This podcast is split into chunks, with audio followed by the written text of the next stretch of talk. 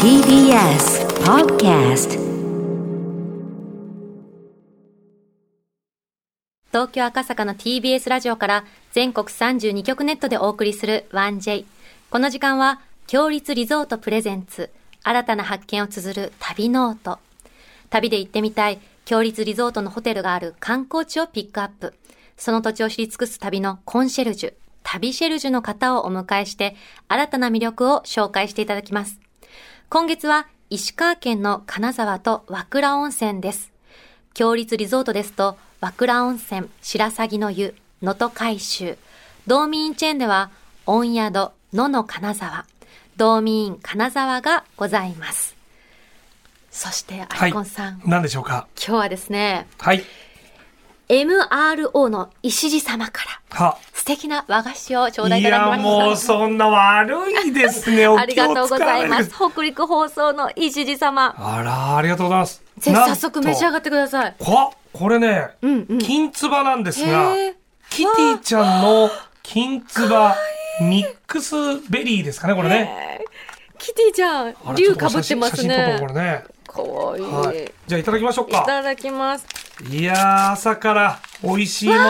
あら、リボンが刻印されてる。違いました。私リンゴでした。ちょっと待って、それ写真撮っていい？はいはいはい、どうぞどうぞ。はい。もうインスタおじさんみたいな。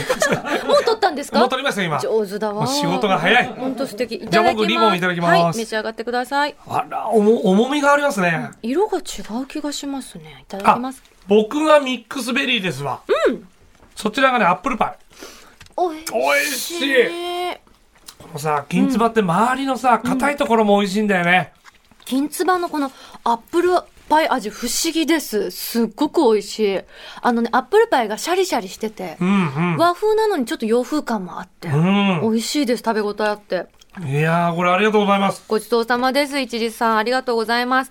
さてさて、今日のテーマは金沢の歴史です。加賀百万石の城下町として栄え、今も多くの城下の町並みや文化遺産が残るのが金沢なんだそうです。どうして今も残ってるのか不思議ですよね。ねえその理由があるんですって。はい。その金沢の意外な町の歴史について専門家の方に教えていただきます。さて、金沢の歴史を案内してくださる旅シェルジュをご紹介します。金沢の文化歴史を長年研究されてきた地域文化総合総合研究所の代表、長谷川貴則さんです。長谷川さん、おはようございます。おはようございます。あの、早速なんですけど、地域文化総合研究所っていうのは何ですか、はい、あの実はですね、はい私、あの28年間ぐらい、あの、うん博物館に勤めておりまして、はい。その後この春までですね定年退職するまで、えー北陸大学で14年ほどあの勤めてあの教授として勤めておりまして、はい。でその時あの文化資源学とか日本文化史っていうう分野をあの、まあ、専門として教えてたんですけれども、まあ、そうしたことを、おまあ、あこれからもですね続けていこうということで日本全国の各地域の文化、まあ、食文化ですとかお祭りがございますがこうしたものを研究するために新たに設立したんですね。そしてその文化財のその地域の文化財を保存する、あるいはまちづくり、観光などに利活用しようという、まあ、こういうことを研究する施設を作ったんです。すごいですね。じゃあ、この春から活動されてるってことですね。そうですね。あじゃあ、はい 1J と同級生ですね。あ 困ってるじゃないですか、ちょっすいませんと。困る質問やめてもらっていいですか？本当ですよね。28年博物館勤めて大学教授14年してる人に同級生って本当すいませんでした。すいません。あの、そんなあの、長谷川さんは、はい、はい。お聞きしたら10代からなんかすごいハマってるものがあるんですって。ほう何ですか？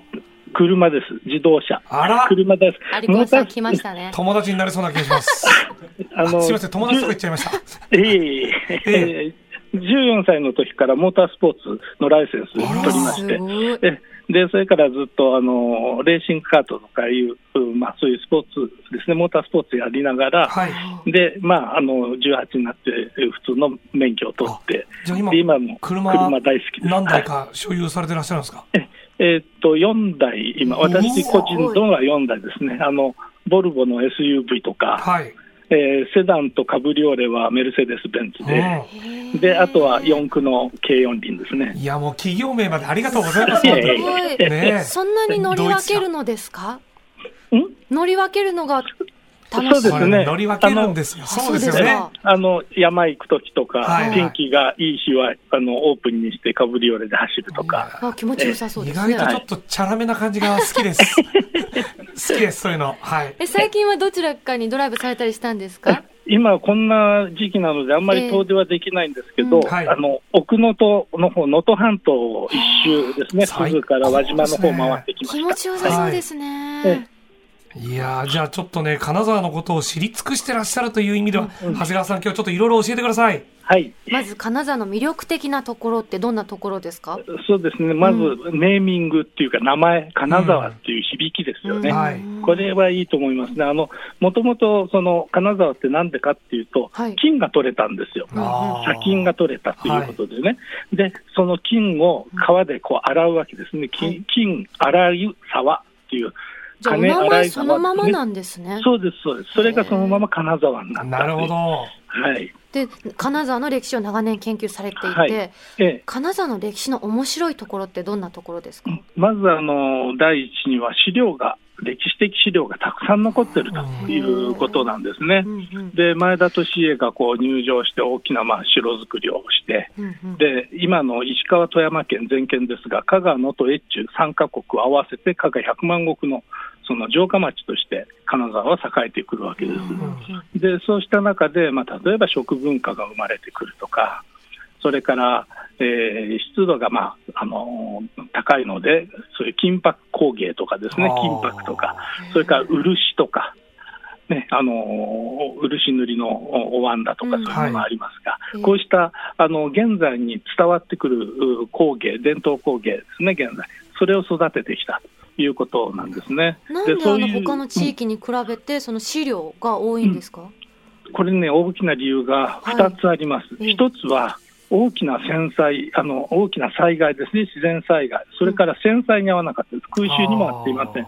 そのためにですね、金沢というところは今でも半世紀の町割りが残ってるんですね、うん江戸時代の町割ですから、江戸時代の古地図を持って町を散歩することができるということなんですね。すごいですね。えーですから、その県庁所在地ほどの規模でうん古地図巡りができる、まあ、それだけでもう財産だと思うんですね。うん。はい長谷川さんはご自身であの、金沢古地図巡りという地図をあの作られたってお聞きしたんですけど。これ、あの金沢市さんが、はいあの文化庁の方からも予算をいただきましてね、そして、えー古地図巡りっていうのを作るっていうので、私の方でまあ文章を書いたり、監修したりということで作りました。うん。はい、すごいですよね。毎度さんってボランティアが案内してくださることもあるって読んで。ですね。はいいいですよね。えでもどうしてそのうん。戦災とか大きな自然災害っていうのはなかっ合わなかったんですかね？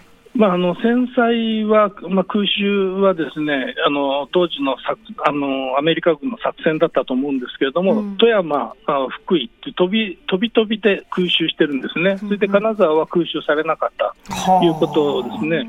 えーまあ、あの古いものがあるということがすでに分かっていたということで、京都とか奈良にもあの爆撃しなかったってよく言われます。同じように金沢もありませんでした。で。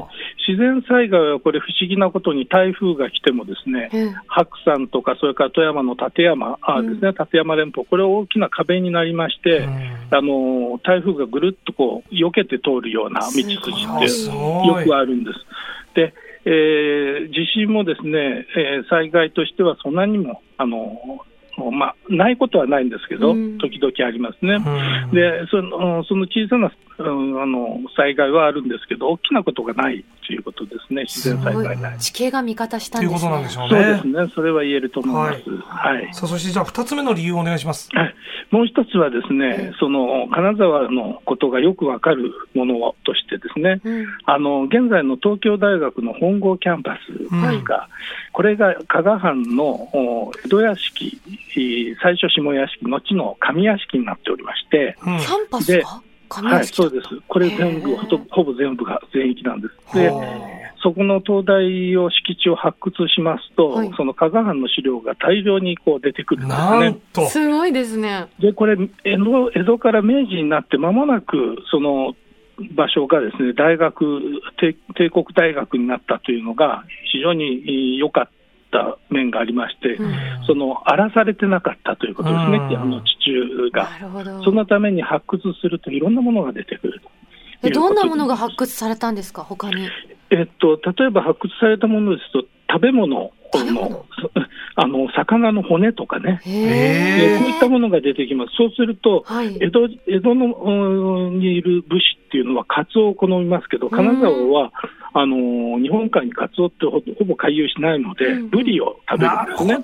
そうす。ると、出てくるものが、よその判定跡ではカツオがたくさん取れるのに、へ出てくるのに、あのその東大の発掘現場からはほとんど出なくて、うんえーブリとかタイとか、そういうものが出る。あるいは、フグの骨が出るんですね。え、フグも召し上がってたんですか、当時の。えそうなんです。で、フグはテトラドキシンっていう毒がありますので、ええ侍はお家断絶につながるということで、普通は食べないんですうよ。んで、下の魚と書いて下魚っていうんですけれどもあるいはイワシもそうですが、下はい魚という仲間ですが、これが出てくるんですね。うんで、それはやはり日本海側、フグ、今でもフグが、あの水揚げ日本一ですし、うんえーそういうフグのかす漬け、ぬか漬けっていうものがありましてね、はい。そういう食文化をそのまま金沢から江戸へ運んでたっていう、なるほど。まあ、こういうことからあ、以上の二つがあのあったと。そうですねこれちょ。っとね、うん。あの、ええ気象予報士の座間太鼓さんの。これツイッターでハッシュタグ 1J でですね、はい。えー長谷川先生は、え当時 MRO テレビのうん100万石祭りの解説で毎年お世話になっておりますということで、ざまさんからもはいあの、伝言を今、ツイッター上でいただきました。すごい。はい、そうですね。これ毎年やられてらっしゃるんですね。毎毎年ですって、もう先生、これ浴衣を着て参戦されてますか？そうです、浴衣、あの夏物の着物着たり、へえ、うん素敵。楽しそうなお祭りですね。さあ、ということで、じゃあ続いてですね、じゃあはいね、ちょっとゆかちゃん。はい。えっと、どん何聞こうかな。やっぱりね、金沢旅行ですよ。金沢を旅行するなら絶対に外せないポイント聞きたくないですか？確かに大事です。お願いします。じゃあ3はいつちょっとパンパンパンといただいてもいいですか？はい、まず3つ、1番目には小山神社、えーですね。小。山神社。えこれはあの前田利家をあのお祭りしてる、しょあの藩祖、加賀藩の藩祖、前田利家をお祭りしているところでして、うんはいうんえー明治6年にですね建てた神社なんです。はあ。で、えーそれまではあの別のところにお,、ま、あのお祭りしてたんですけれども、うん。うんあの藩士たちがですね、加賀藩の侍たち、あの旧藩士が、えーぜひ建てたいということで、うん。そして小山神社っていうものを建てます。私。気になったのは、はいあの、神門っていうんですかね。そうですね、すっ神門ごく。素敵ですよね。はい。なんでしょう？和和なんですか？洋なんですか？いろんなね、だ和、和洋漢が、三様式入ってるってことですか？そうです、三様式あって、そしてあの木骨、あの木の骨組みに石、本あ、石なんだ。だからシックな色合いなんですね。はい、そしてこれ、であのステンドグラス？一番ステンドグラスそうです、ねえステンドグラス入ってる、ギアマンですね。で、さらに一番上に、はいはい。あの、飛来神って言ってですね、今でいう飛来神ですが、こう、8メートルほどの高さの飛来神がついてるんです。。はい。で、これ現存するものでは日本で最古のものですね。え、どうしてこんなモダンなデザインなんですか？えーまあ、当時かなり珍しくないですか？そうですね。あの、やはり当時ですね、うんあの、西洋文化に非常に憧れて、いろんなものをこう取り入れていく。うんで、えー当時その、おこの明治6年ですね、前年にですね、あのーとあの富岡の製糸場ができるとか、はい。そういうレンガの建物ができるとかですね、そういうものがこう外国のものが入ってきて、それと相まって、うんえー日本の文化も入れてっていうことになったんでしょうね。うんいやこれ素敵ですね。はいでは、はい金沢の歴史体感できる場所、二つ目お願いいたしま。す。これは金沢市足軽資料館というのがございます。足軽？足軽。はい、足軽資料館、先ほど小山神社、藩主のおお祭り、藩主をお祭りしているところ、で今度は足軽というと、ですね、うん。えー武家社会では一般職員、一番下の身分になりますが、そうですよね。その家がうん保存されております。ええ。でこれあの長町という武家屋敷以外の一角にあるんですけども、はいえー、加賀藩のその足軽がいかにあの裕福だったかっていうのが分かるようないや建足物。軽といえばみんな生活が大変で、戦掛け持ちしたりね、はいはい。昨日は敵だったけど、今日は味方みたいな 生活の人たちがうん、そんないい暮らしだったんですか？あのー確かに身分も低いですし、ええ生活は苦しいんですけども、うん加賀藩がその足軽たちに与えたその住宅ですね、はい。うんこれがえー戸建て、一戸建ての庭付きです。え大体今でいうえー 4LDK ぐらいですかね。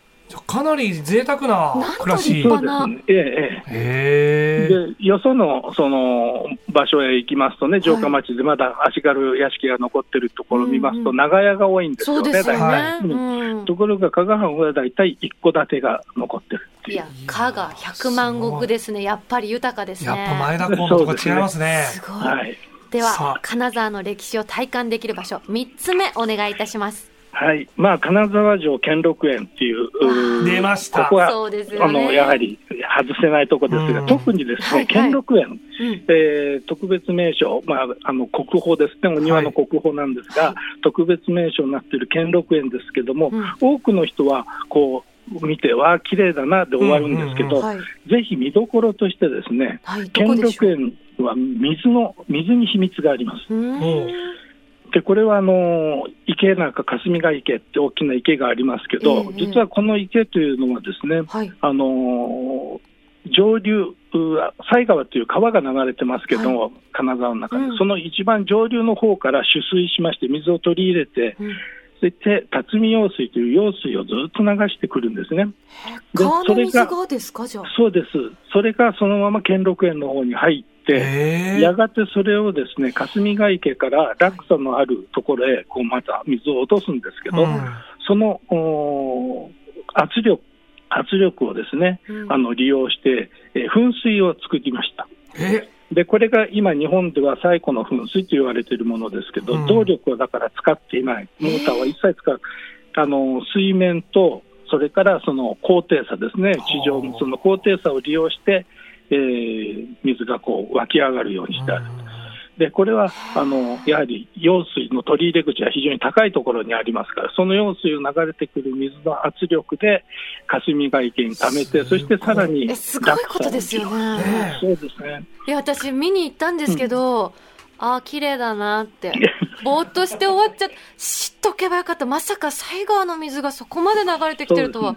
はい。で、常に3.8メートルの、だから噴水の水のこう、た高さを保ってる状態になりますね。うん江戸時代の方たちすごくないですか、ね、モーターもない時代にね。すごいですよね。ねであの金沢の歴史すごく面白いんですけど、はい。私でも実は食べることの方が好きでして、すいません先生。あ。ごめんなさい。あの、ぜひ、長谷川先生おすすめの金沢グルメを教えていただきたくて。えっとですね、まあ、はい金沢た食べるとこたくさんあるんですけど、うん甘いもの好きですか？大好きです。あ、そうですか。まあ、お菓子がですね、お菓子まあはいおお菓子ですね、和菓子が、えー日本でもトップクラスにこう売れるわけですけどもね。えー一番こうこうちょっと変わったところで言うと、はいソフトクリームですね。ソフトクリーム。えソフトクリームがやはり消費量が日本で一番、アイスクリームですね、ソフトクリームというか、アイスクリームが日本で、えー金沢そうかなんですか？そうなんです。なんでですか？やっぱりあの甘い甘いお菓子に慣れているというのが一点、うんうんはい。それからもう一つはですね、やはりあのーえー湿度が高いんですよ、うん。金沢というところは。常に、えーまあ、70%ぐらいの湿度がありまして、へで温度もですね夏なんかは平均で27度ぐらい、結構蒸し暑いんですー。なるほど。ですから、まあ、アイスクリームを食べる。で、その中で特におすすめのソフトクリームの中ではい、はいソフトクリームの中ではですね、えーちょっと金沢の郊外に出ますが、大野町というところがあります。町。はい。これは金沢のから、そうですね、車で15分ぐらいなんですけど、金沢の、まあ、港、外交として栄えた町へです。ーで、ここにですね、はい。えー醤油ソフトっていうのがあります。醤油ソフトお。醤油ですか？あの。ソフトクリームにはいお醤油をかけたものです。でもなんかキャラメルソースみたいな感じがするな、それって。そうです、そ本うです。ちょうど、ね。もう、あの、味もですね、キャラメルみたいな味になります。へえ。面白い。で、このおソフトクリームっていうのがですね、あの、お非常におすすめです。で、大野町っていうところが、そもそもはですね、えーそういう醤油のお名あの特産品が醤油なんですよ。はい。古くからで、えーお醤油で、まあ、食べられるところなんかは、大きく2箇所、大和醤油っていうですね、えーところ、ここは麹蔵っていうね、麹パーク、ひしお蔵っていう麹のところもありますし、もう一軒は、直源醤油といって、直直江や源兵衛っていうね、あのうん。ところの直源醤油、この2箇所でですね、あの美味しいソフトクリームが食べられます。あの、長谷川先生はい。に最後お聞きしたいんですけど、はい、金沢の一番好きなところってどんなところですか？金沢の一番好きなとこですか、はい。えーそうですね、あの大きくもなく小さくもなく、要はあの歩いてずっと、まあ、金沢の街中は大体あの端から端までですね、あの歩けるんですね、一日あればいろんなとこ行けるということ、それからもう一つはやっぱり緑が非常に多い四季がはっきりしてるんですよ。あの春、夏、秋、冬がこれだけしっかりしてる街っていうのも珍しいんじゃないでしょうか。そうですよね。えー雪積もりますもんね。はい、春は花がものすごく咲きますしね、それから夏はあの青々としたこう草と、それから用水や川がありますから、水が非常にきれいに流れてそして秋は紅葉がとってもきれいですし、冬になると雪が降るということでね、あのいわゆる日本の四季のカレンダーそのものが街になってるっていう、うんそんな感じがします。素敵だな。また行きたくなっちゃいました。素晴らしいですね。いや、なんか解説がね、うん流れるような解説ありがとうございます。本当美しいお話をたくさんはいありがとうございましいた。えいえ、はい。今日の旅シェルジュは、はい、ありがとうございます。来てください。はい金沢の文化、歴史を長年研究されてきた地域文化総合研究所の代表、長谷川貴則さんでした。ありがとうございまし。たた。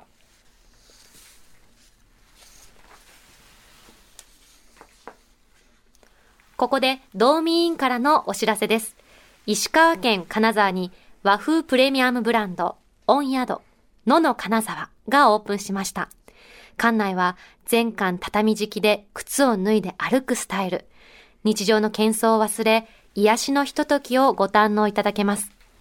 近江町市場まで徒歩1分の好立地で、兼六園や21世紀美術館までも徒歩圏内。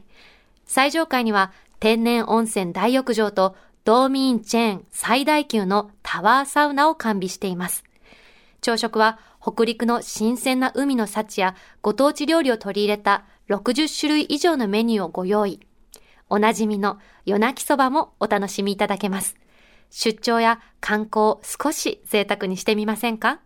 詳しくは道民インクの公式ホームページをご覧ください。さて、ここで番組をお聞きのあなたに旅のプレゼントです。今月は石川県能登半島にある和倉温泉白鷺の湯能登海舟の宿泊券をプレゼントいたします。開湯1200年の伝統と格式ある和倉温泉の地に、強立リゾート北陸初出店となる和倉温泉白鷺の湯能登海舟がこの3月にグランドオープン。オーシャンフロントに位置し、目の前には七尾湾が広がります。まるで海に漂うかのような開放的な湯どころは、趣異なる2種の大浴場と3種の貸し切り露天風呂をご用意。オーシャンビューの客室には、ヒノキ作りの露天、天然温泉露天風呂を完備し、密を避けて、お部屋でのんびりと海の景色を眺めながら、贅沢な湯あみをお楽しみいただけます。また、夕食にはオーシャンビューの食事処で、能登の山海の幸を彩り豊かな和会席でご堪能いただけます。そんな和倉温泉白鷺の湯能登海舟のペア宿泊券を一組2名様にプレゼントいたします。ご希望の方はインターネットで TBS ラジオ公式サイト内、旅ノオトのページにプレゼント応募フォームがあります。そこから必要事項をご記入の上ご応募ください。締め切りは5月31日月曜日までとなっています。たくさんのご応募お待ちしております。なお、当選者は発送をもって返させていただきます。そして皆さんからは金沢と和倉温泉の思い出をメッセージで募集いたします。メールは 1j.1j.jp 1j.1j.jp です。また、強立リゾートにご宿泊されたというメッセージもお待ちしております。来週は金沢一の食いしん坊、年間600軒のレストランを食べ歩く、フードアナリストのアスカさんに金沢の絶品グルメを案内していただきます。すごいね食のプロが来ますねこれね楽しみです。年間600件ってことはもう、そっか365日しかないわけですから。毎日1、2件はね、必ず行ってますよね。僕年間で450本の映画見てるんですけど、僕より多いですもん。アリコンさんの450もすごいいですね。やいやいやいや、まあ、仕事ですけど、まあ、この方、アスカさいや、つわものですよ。楽しみです。来週の旅ノートもどうぞお楽しみに。